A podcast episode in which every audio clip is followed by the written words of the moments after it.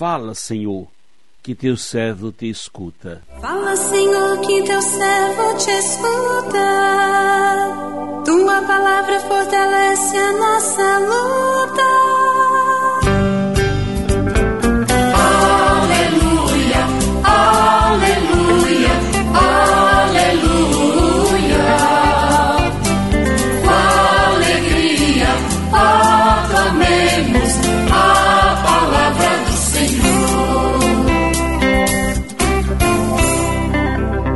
Senhor esteja convosco, Ele está no meio de nós.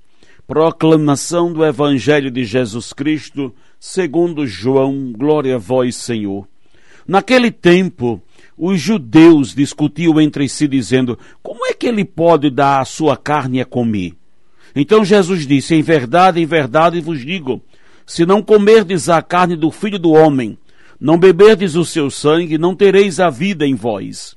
Quem come a minha carne e bebe o meu sangue tem a vida eterna, e eu o ressuscitarei no último dia. Ressuscitarei no último dia, porque a minha carne é verdadeira comida e o meu sangue verdadeira bebida.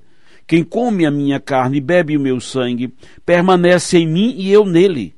Como o Pai que vive me enviou, e eu vivo por causa do Pai, Assim, o que me come viverá por causa de mim. Este é o pão que desceu do céu. Não é como aquele que os vossos pais comeram, eles morreram. Aquele que come este pão viverá para sempre.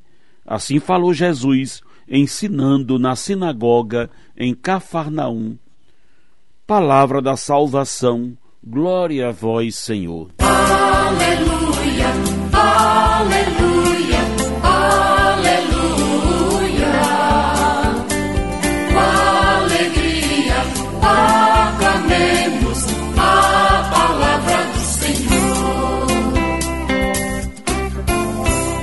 Meu irmão, minha irmã, ouvintes do programa Sim a Vida, ao morrer por nós, Jesus renova a aliança de amor entre Deus e o homem, quebrada pelo pecado. O pecado dispersou é, a humanidade é, e distanciando-a de sua verdadeira origem, mas Deus não desiste da sua criação, não esgota as formas de Ele estar conosco.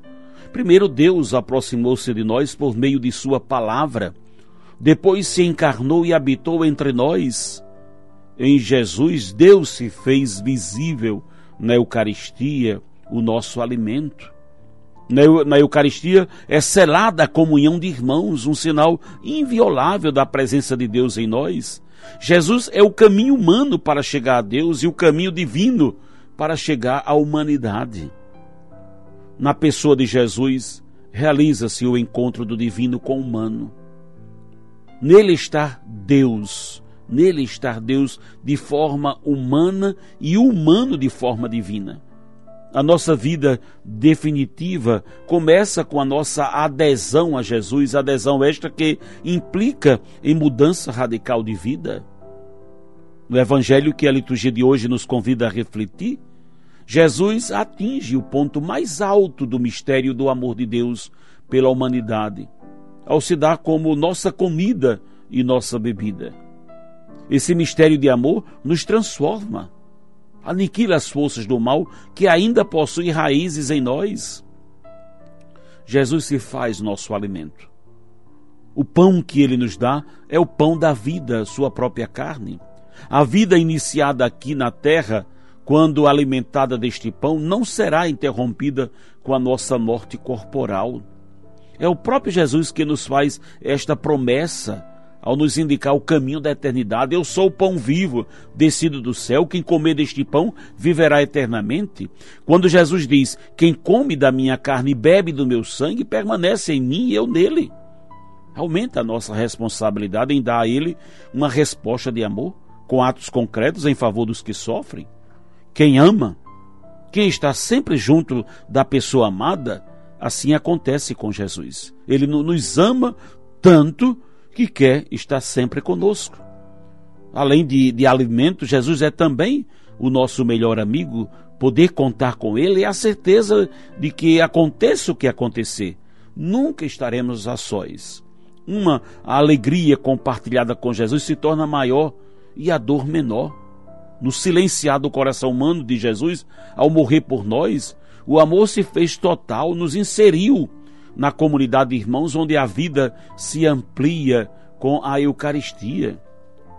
Entre tantas coisas belas e profundas que vem de Jesus, o seu testemunho de vida está aqui. Ele mesmo se dá. Sempre estaremos, esperamos receber algo material de quem de quem parte. Jesus não nos dá coisas materiais nem terrenas, mas ele nos dá seu próprio corpo, seu próprio sangue. Olhamos para Jesus na cruz, seu corpo pregado, dilacerado pelas maldades humanas, é ele dando-se para a nossa salvação. Seu sangue derramado na cruz é o sangue que nos dá vida. Por isso, quando contemplo o seu mistério na cruz, contemplo o mistério de Deus amando-me, dando-se, doando-se por mim. Aquilo que acontece no Calvário desce para a minha vida. Porque antes mesmo do Calvário, ele se deu na Eucaristia e, e, e ele se dá em cada Eucaristia por nós. Quem não comer a minha carne não terá vida. Podemos até estranhar como vamos comer a carne? Mas comer é, mesmo a carne dele, pois o corpo dele é dado como alimento a nós. Se estão procurando a vida em qualquer alimento humano e material, qualquer alimento nos sacia de forma superficial. Agora, quem nos alimenta para a eternidade é o alimento que vem do céu. Já não são mais necessários bois, carneiros, cordeiros qualquer outro sacrifício, porque o único que nos salva é o sacrifício do próprio Deus imolado no corpo e no sangue de seu Filho. Aproximemo-nos da Eucaristia. Aproximemo-nos do mistério da nossa fé. Convictos de que, comendo a carne e bebendo o sangue de Jesus, temos em nós a vida de Jesus. Quem come a minha carne, bebe o meu sangue, permanece em mim e eu nele. Precisamos permanecer em Jesus e deixar que Ele permaneça em nós. Estabeleça-se more em nós. Precisamos ter a vida de Jesus em nós. Não basta receber a Eucaristia e acharmos que de uma forma mágica a vida de Deus está em nós. A Eucaristia é compromisso de vida que se transforma e que transborda e transforma-se para vivermos a vida dele em nós. Deus transportou-se, veio até nós e agora vamos até ele e permitimos que a vida dele esteja em nós Eucaristia é compromisso. O mistério da Eucaristia é a transformação da substância do pão e do vinho no corpo e no sangue de Jesus. As aparências permanecem conosco, não é diferente. As aparências são, né, são as mesmas, são as aparências de Maria, de José, mas o nosso interior, a nossa substância mais profunda vai se transformando. Mergulhemos a nossa vida na Eucaristia, porque ela é o corpo e o sangue que dá sentido à nossa vida. Amém.